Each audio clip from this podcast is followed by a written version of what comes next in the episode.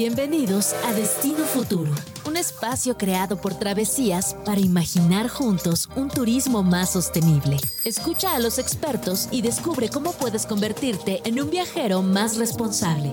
Inspírate con nosotros y prepárate para descubrir un mundo con otros ojos. Buenas tardes, yo soy María Pellicer, les doy la bienvenida a Destino Futuro. Nos escuchan a través de Radio Chilango 105.3 de FM. Nos pueden seguir también a través de radio.chilango.com y en Travesías nos encuentran en Instagram en arroba travesías y en arroba destino-futuro MX. Ya saben que este es un programa donde nos juntamos a platicar todos los viernes sobre turismo, sobre sustentabilidad, sobre cómo ser mejores viajeros y más responsables. Y el día de hoy tengo una invitada muy especial para platicar de esto. Ella es Gabriela Cámara.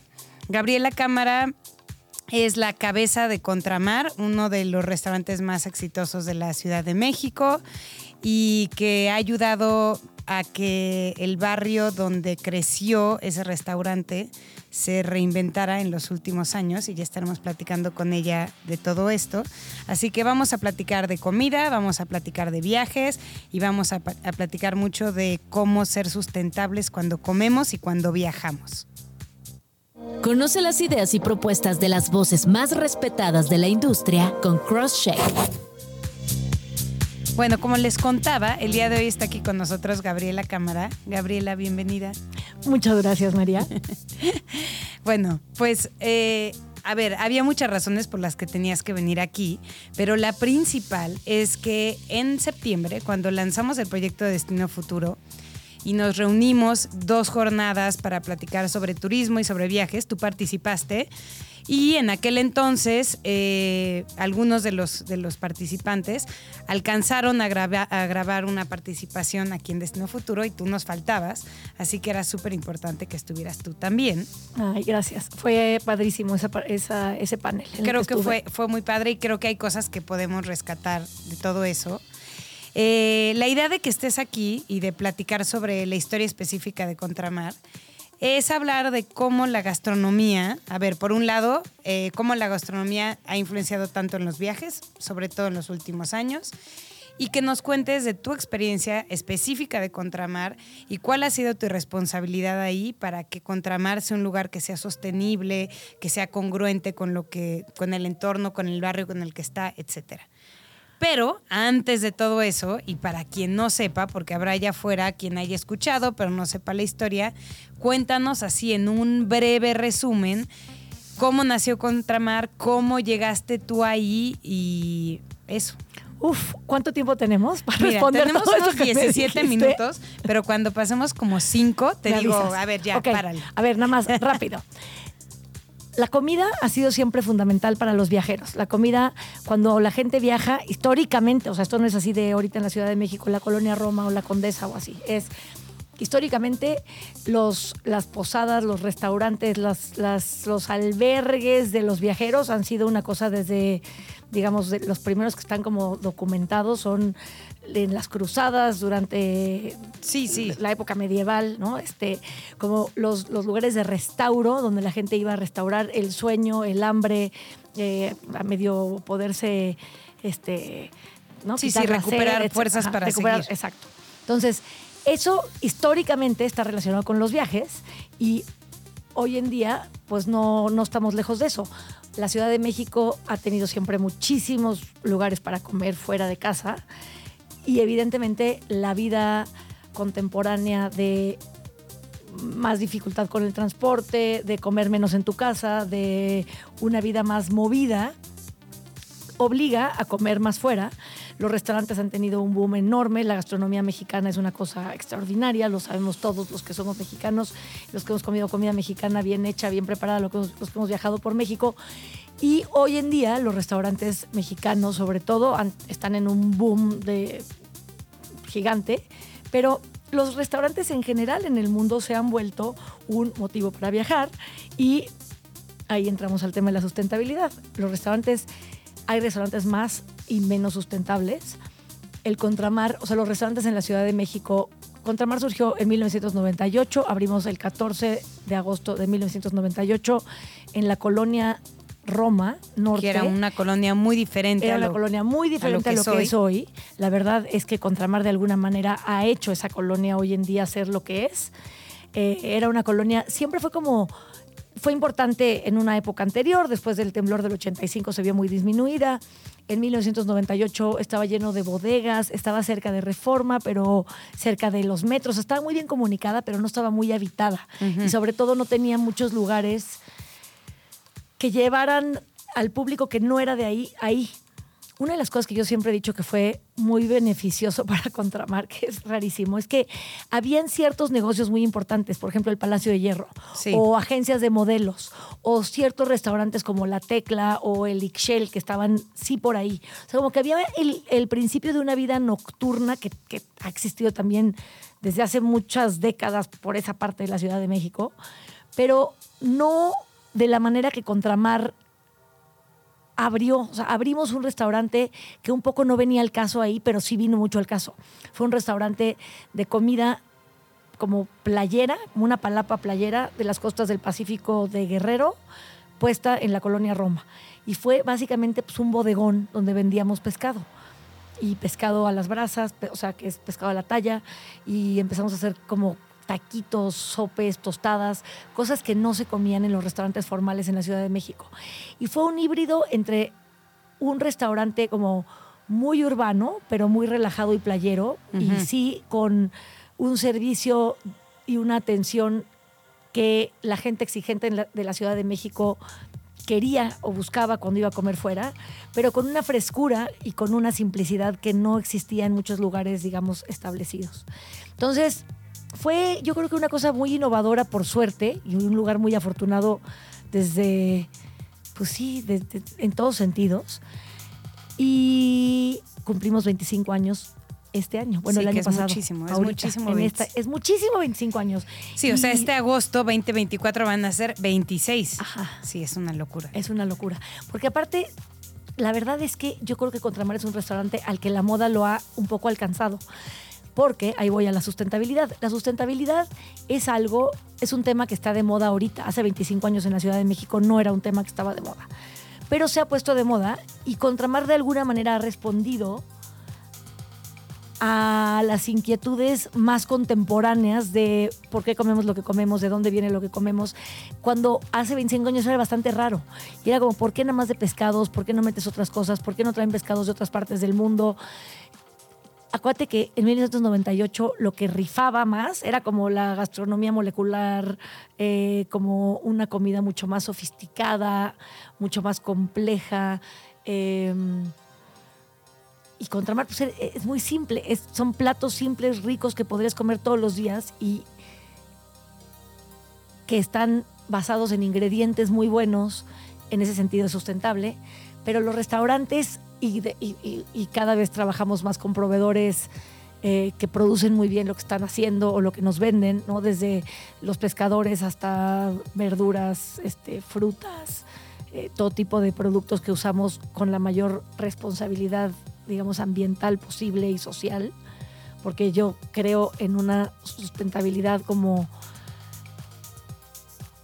en todos sentidos, no nada más que sea sustentable, de que no tenga... El ingrediente. Ajá, no solamente en términos del ingrediente, sino cómo se produjo ese ingrediente, quién, lo está, quién está trabajando para producirlo, se le está pagando bien, no se le está pagando bien, es local, no es local. O sea, como todas las... Hay, hay muchísimos aspectos de la sustentabilidad. Y justo ahí como, o sea, mi, mi, a mí lo que me da mucha curiosidad es entender cómo durante estos 25 años, en qué momento tú también te fuiste dando cuenta de que había estas cómo se fue metiendo la sustentabilidad, digamos, como en el programa de Contramar, porque yo me puedo acordar de cosas que pasaban en Contramar hace 20 años que hoy en día ya no suceden porque hubo un cuestionamiento de decir, bueno, este ingrediente pues ya no tanto, o ahora vamos a utilizar. ¿Cómo, cómo fue ir cuestionándose también? Digamos, más de que te lo exigiera, porque ahorita, como dices, es de acuerdo, eso es algo que ahora todo el mundo venimos de comer en la calle, donde te dicen, este maíz es un maíz orgánico, no es transgénico, pero hace 20 años no estaba. ¿Cómo fue entrando en tu cabeza, eh, eh de, cómo se fueron metiendo estas Mira, cosas? La verdad es que yo vengo de una familia donde hemos, o sea, donde hay una tradición de comer bien y yo creo que la yo creo que la sustentabilidad tiene que ver muchísimo con comer bien. O sea, con comer bien, yo sé que bien es una palabra con muchísimas acepciones, pero comer bien, de comer cosas frescas, locales, buenas. Eh, el Contramar, por ejemplo, desde el principio tuvo tortillas hechas ahí. Sí. Nixtamalizado ahí muy pronto después de que abrimos el maíz. Y el maíz, yo crecí en Tepoztlán, Morelos, y en Tepoztlán yo crecí viendo cómo se hacía una milpa enfrente de la casa, este, comiendo con el molino al lado, ¿no? Sabiendo hacer tortillas de maíz nixtamalizado, sabiendo todas las cosas que puedes hacer con las tortillas. Y por ejemplo, fueron esas cosas que yo solamente hice cosas primero que hacen en las, en los, en los, en las enramadas de las playas en Guerrero. Son cosas muy sencillas. Es comida muy, muy sencilla, con muy poquitos ingredientes. Y luego se fue sofisticando en la medida en la que dije, por ejemplo, a ver, este salmón que viene de Chile, pues no hay que usarlo, hay que usar solamente trucha, pescados de los litorales o de los ríos en México, que por cierto no es ningún sacrificio, o sea, si tú piensas en todo lo, o sea, en los kilómetros de costa y los ríos y los lagos que hay en este país, pues no es ningún sacrificio. O sea, lo local se vuelve súper variado, ¿no? Este, pero evidentemente como esta, esta cosa mía muy, muy, muy, muy casera, no era, yo no estudié para ser chef, yo no soy chef profesional, yo hice un restaurante como mucho más casero, aunque, aunque era de unas dimensiones descomunales, era un restaurante casero donde yo hacía lo que a mí me gustaba y lo que a mí me gustaba y lo que yo reconocía y sabía era que los jitomates están más ricos cuando están cultivados cerquita y cuando no les pones pesticidas para que te dé la planta todo el año, sino para que te den jitomates a lo mejor en el Valle de México que además tenemos una enorme ventaja en esta ciudad. Tenemos comida todo el año buenísima que crece aquí y tenemos un clima extraordinario donde los cultivos se pueden dar hasta dos o tres veces por año. Este, pues si la fruta madura en la planta siempre es mejor, si, la, si las verduras se cultivan más cerquita, el tiempo de que viajan y están congeladas, pues no existe.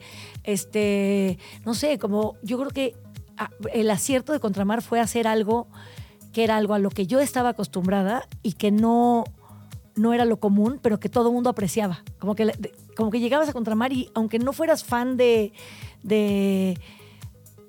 no sé, de, de, el atún o no, no supieras que el atún era un pescado que podía ser tan rico, fresco, como que dabas el voto de confianza porque estaba rico, estaba bien, los frijoles estaban refritos bien, con una cebolla que estaba este, salteada en aceite de olivo, entonces aparte era como no, no, no, tenías que comer carne, para la gente que no comía carne estaba muy bien.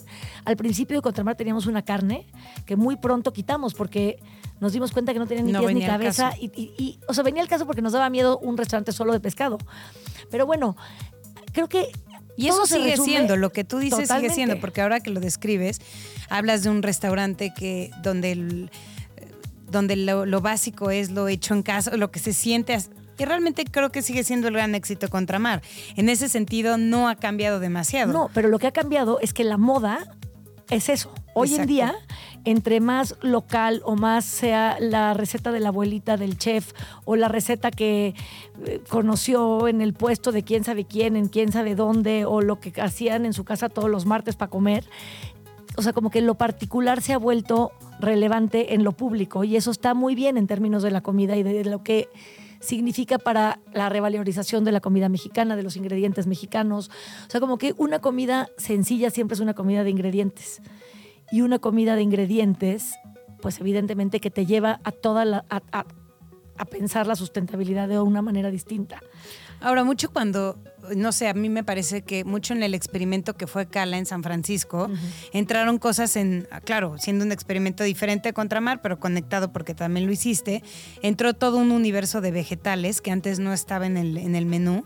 ¿Qué tal lo recibe? El, o sea, yo personalmente me encanta, pero ¿qué tal lo ha recibido eso el público de Contramar? ¿Cómo ha recibido esas cosas que originalmente no había en el menú? Porque en el menú original siempre hubo más tirado hacia el mar, y ahora que ya hay platos que son más vegetarianos, ¿no? Como todo lo que se hace con camote, etcétera, como las berenjenas, que también la gente que no conoce pueden ir a probar a, Itacate y a Caracol de Mar.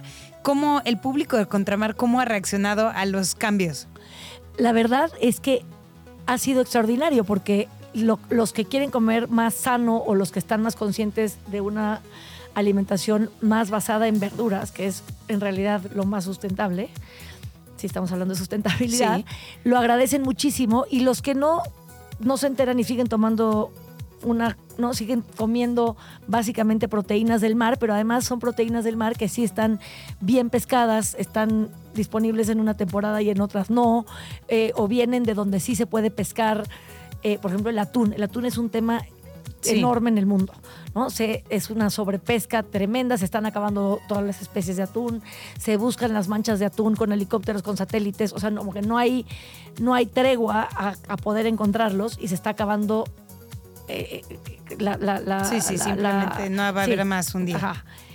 Y entonces nosotros tenemos atún pescado en línea, en ciertos, en, ciertas, cambiamos si viene del Golfo, si viene del Pacífico, si viene de Baja California, dependiendo de qué época del año es, o de dónde está mejor, o de los tamaños que hay.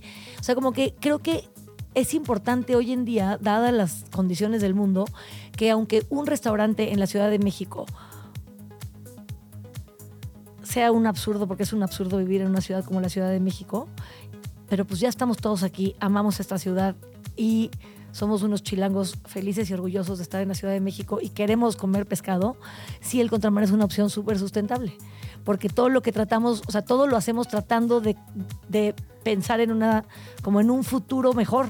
Entonces, y con los desechos orgánicos los llevamos a la composta, tenemos huertos con los que trabajamos en, digo, tratamos de que estén cerca de la ciudad, compramos comida de las chinampas, lo que se puede de Xochimilco, compramos eh, en el estado de Morelos tenemos también una huerta, tenemos eh, proveedores con los que trabajamos que están en el estado de México, en Hidalgo, en Tlaxcala, no sé, hacemos lo que podemos dentro de lo que, dentro del mundo que nos tocó. Y ahí sientes que al, al- como más curiosidad por el comensal de saber de dónde vienen las cosas o Mucha asumen más. un poco, sí, crees que hay mucho Sí, más. Mucha Sí. más. Y sobre todo, o sea, mucha más y sobre todo como unas ganas de estar donde pueden tener confianza de que lo que están comiendo está bien. De acuerdo, sí.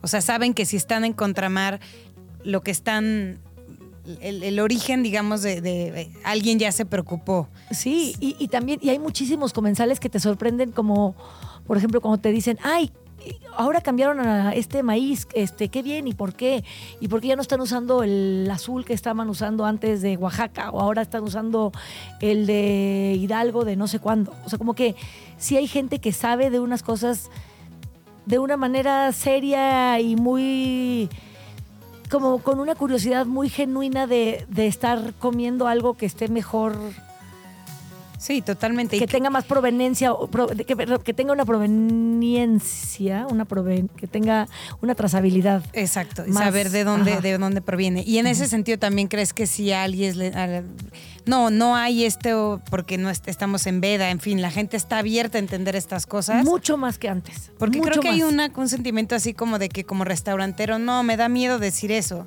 Es como, Pero es que no nos debe de dar miedo. Y yo creo que en Contramar siempre tuvimos muy claramente, me acuerdo de una discusión con los socios al principio, es como, es que no tenemos que educar a la gente. Y yo decía, pues claro que sí. Y no es educarlos, nada más es como ofrecerles algo que esté mejor.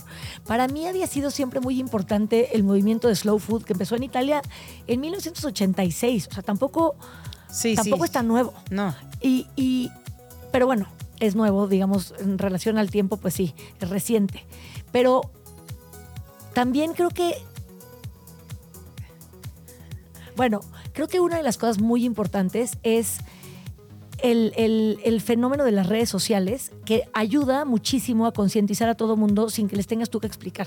Sí, totalmente. Y creo que todo esto que ha ido pasando, como dices, Slow Food lleva muchos años, eh, no es un movimiento que acaba de empezar, pero sí es cierto que en los últimos, pues todo el tiempo va más rápido y de pronto toda esta información se va pasando mucho más Y la veloz. gente quiere comer bien, ¿no? Sí. Entre com- o sea, Y bien. es una, es una preocupación. Ajá. Bueno, creo que en la siguiente, en el siguiente bloque vamos a seguir platicando de esto y también de platicar algo que es inevitable ahora en la Ciudad de México, que es sobre el turismo que nos, ese turismo receptivo que este, nos convertimos y creo que ahí también Contramar tiene muchísimas cosas para decir. Pero bueno, antes de seguir con eso y de seguir platicando con Gabriela, vamos a hacer una pequeña pausa para nuestro playlist viajero. Em, les voy a dejar con, con una canción de The Knife. ¿Te acuerdas de The Knife? Ajá. Bueno, hace mucho que no escuchaba The Knife y en el Corona Capital tuve la suerte de escuchar a Fever Ray, que es como una, una de las mitades de The Knife, este dúo sueco de electropop y electrónica alternativa que se formó en 1999 en Gotemburgo. Y em, como una curiosidad, les cuento que este grupo evita estar en público. No se muestran ante los medios, en las fotos siempre salen con, máscaras y hasta hace muy poquito, incluso casi no hacían presentaciones en vivo. Seguramente se van a acordar de esta canción que se llama Paz Dison a cargo de The Knife. Estamos en Destino Futuro y regresamos en un momentito a seguir hablando de turismo.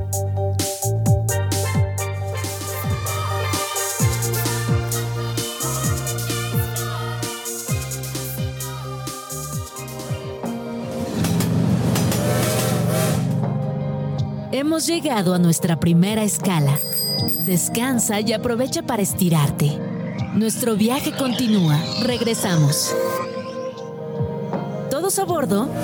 La travesía de Destino Futuro continúa en este momento.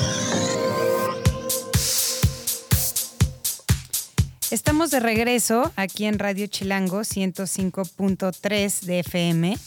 Nos pueden escuchar también a través de radio.chilango.com.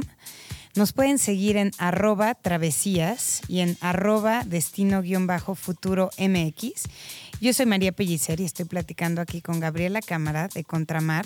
Y estuvimos platicando en el primer bloque un poco de la historia de Contramar, que seguramente todos ubican este restaurante de Durango 200 y platicando de cómo la, la, idea de la sustentabilidad se ha ido como que colando en la, en la cocina y que decíamos un poco que realmente la cocina de Contramar así nació como que sustentable de origen porque no tenía, un poco por ahí venía.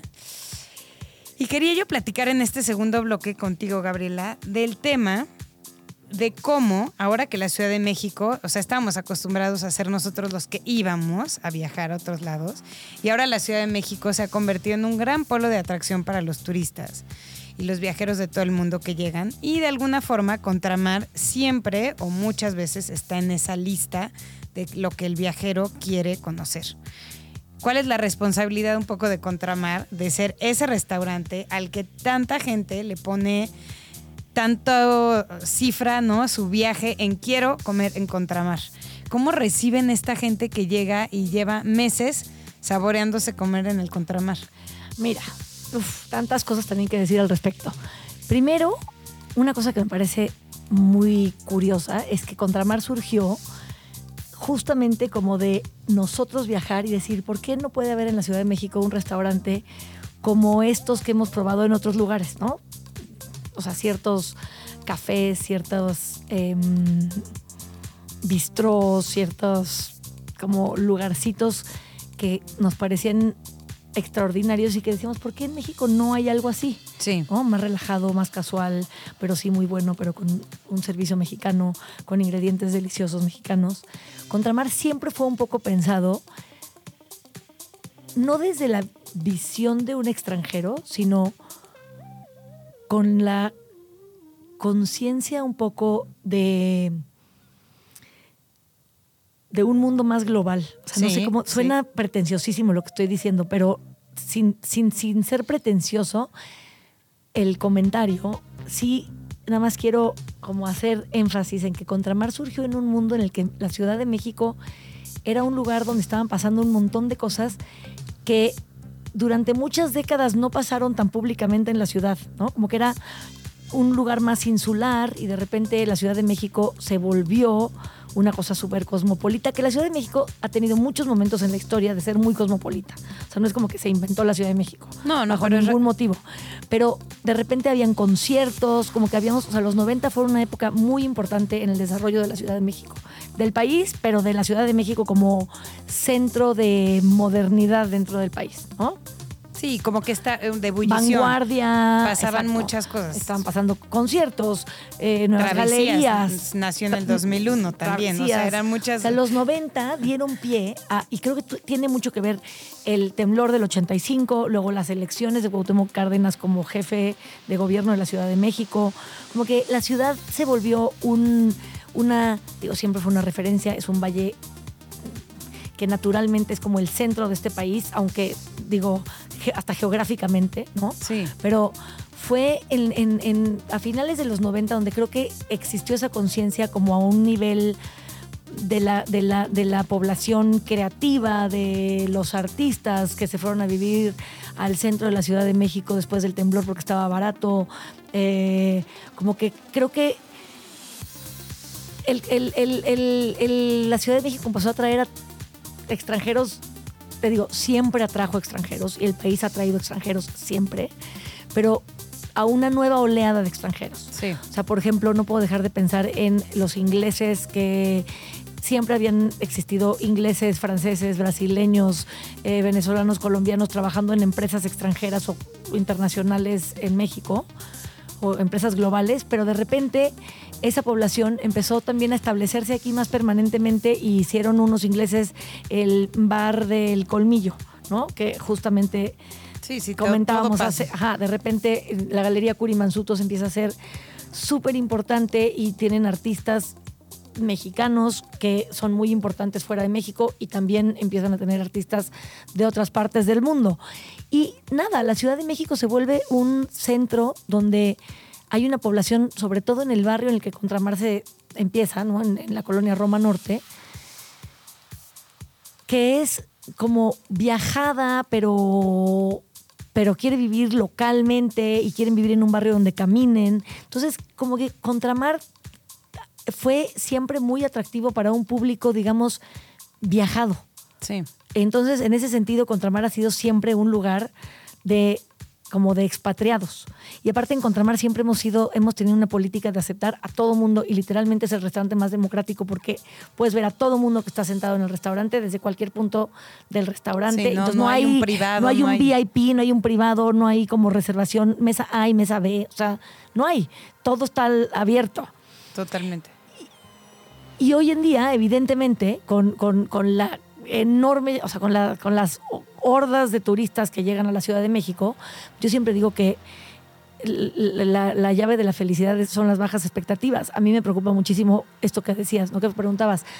¿Cómo puede ser que la gente esté esperando ir a contramar tantos meses y que no los defraudes? Bueno, pues eso es por lo que trabajamos todos los días, porque cada mordida sea una buena representación de lo que de lo mejor que puede ser contramar. Pero bueno, pues ese es nuestro reto.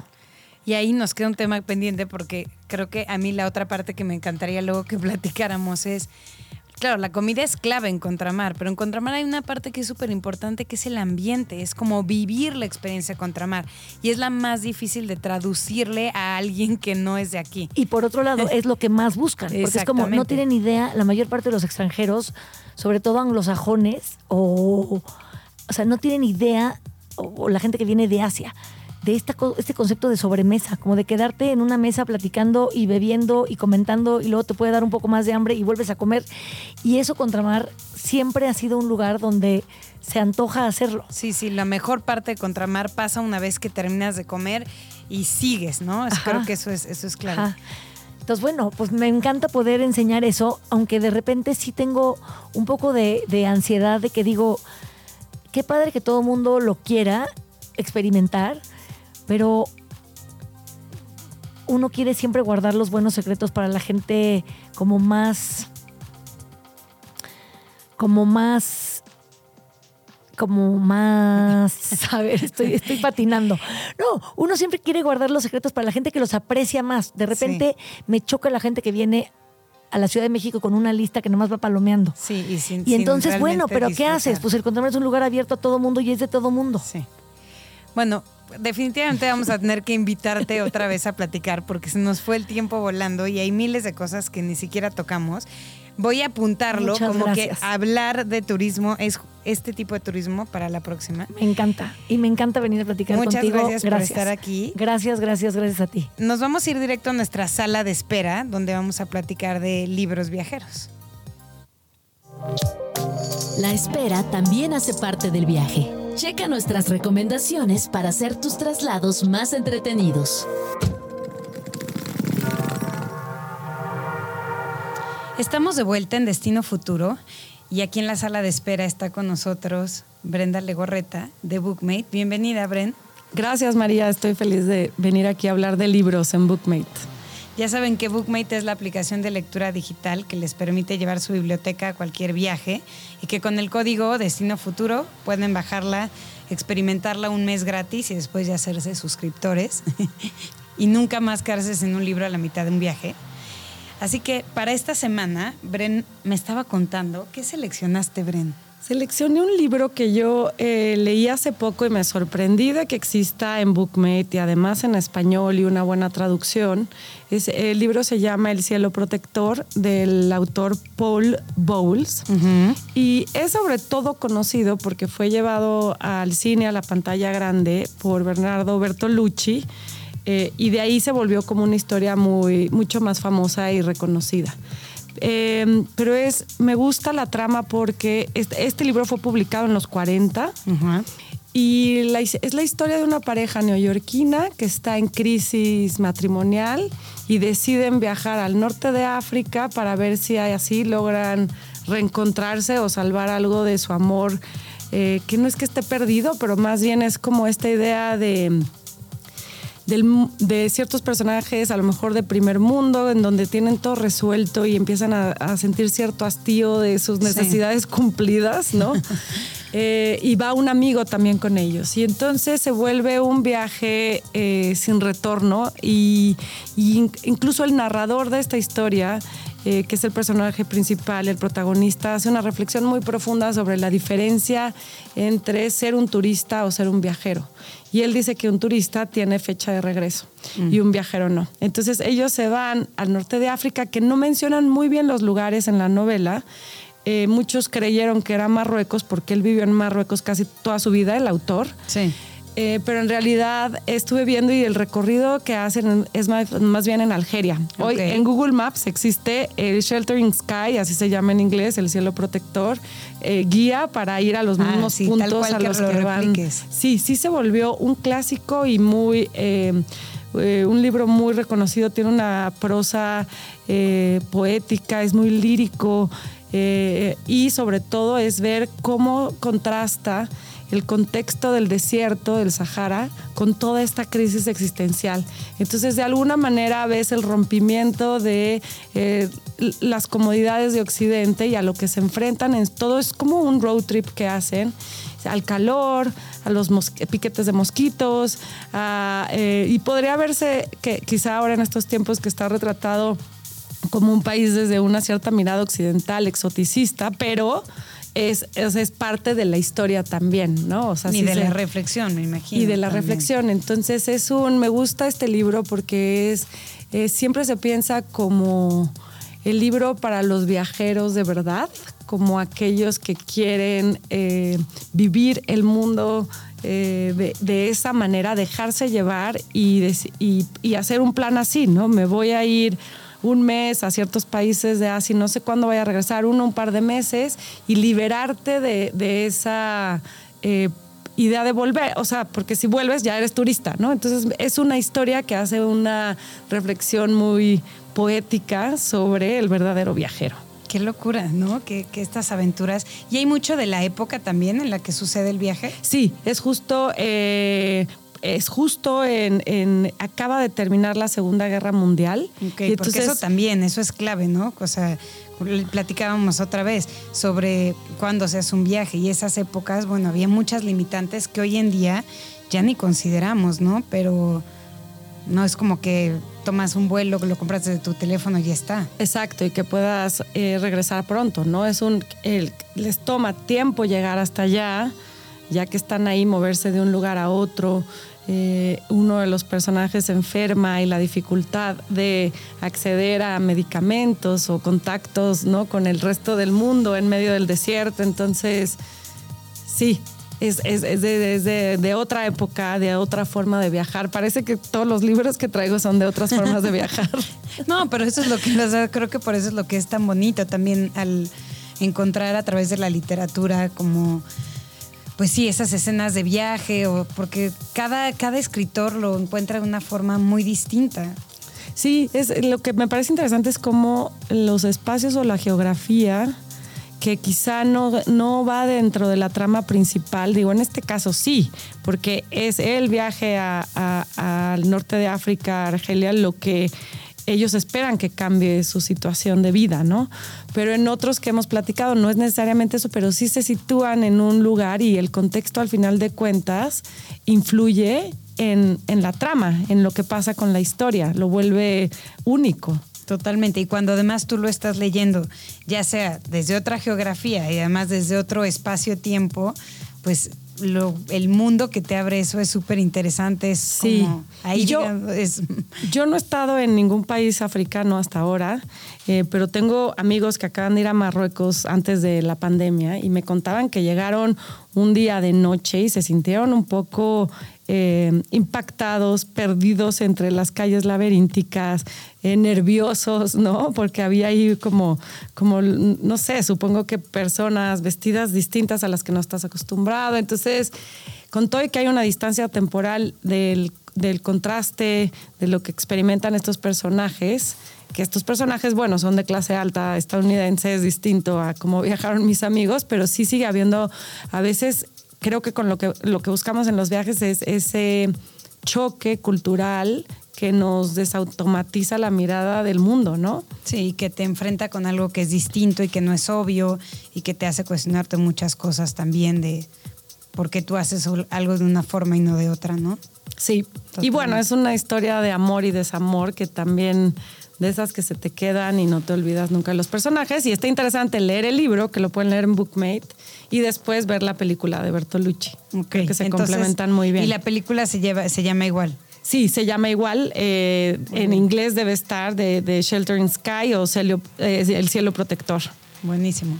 Bueno, pues esa es la recomendación que Brenda prepara para nosotros esta semana. Yo ni sabía, así que súper anotado, lo voy a leer. Muchísimas gracias, Brenda. De, nada, María, feliz de estar aquí. Y bueno, ya, ya seguimos con Destino Futuro. Muchas gracias.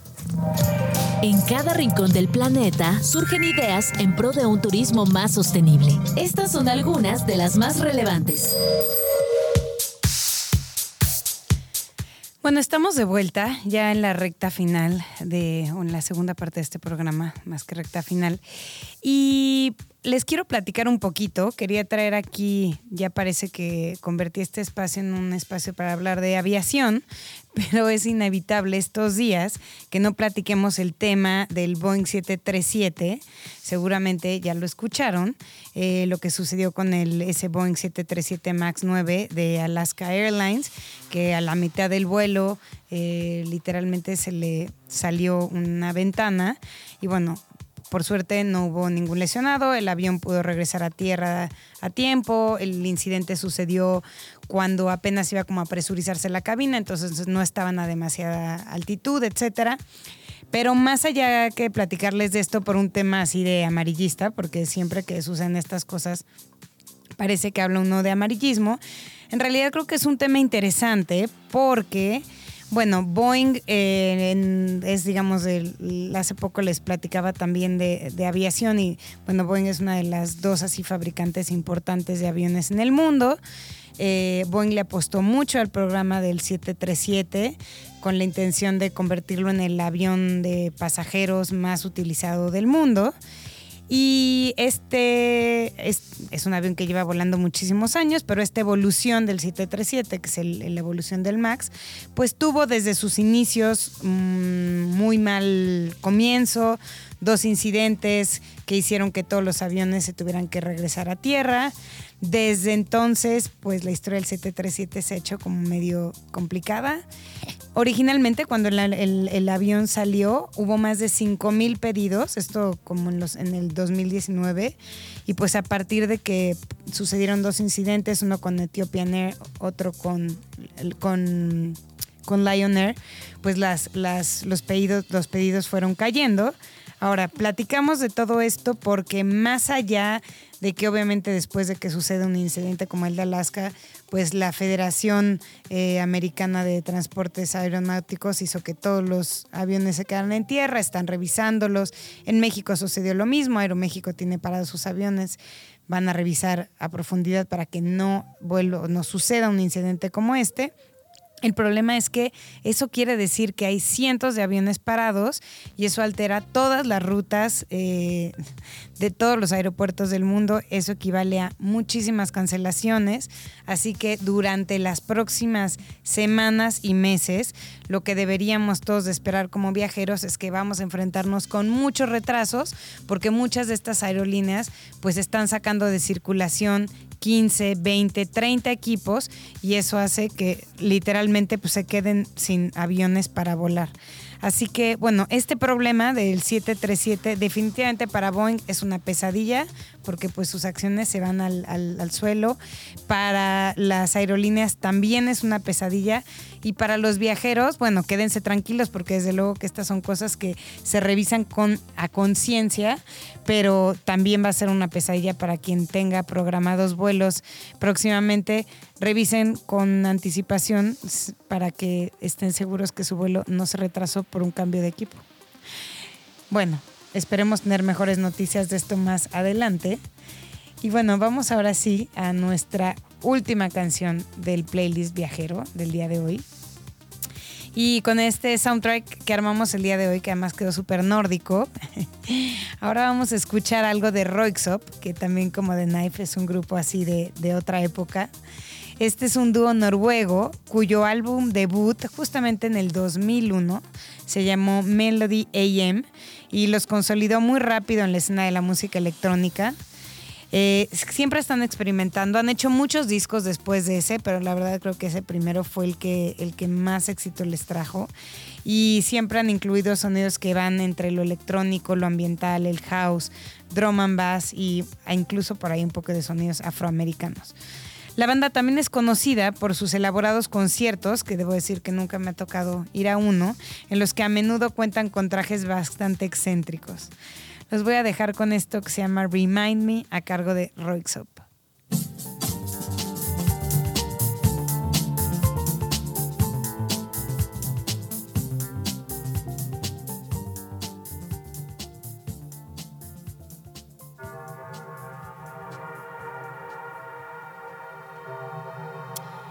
Pues hemos llegado al final de este episodio de Destino Futuro. Gracias por acompañarnos, escucharnos esta hora, platicar con nosotros sobre turismo, viajes, sustentabilidad.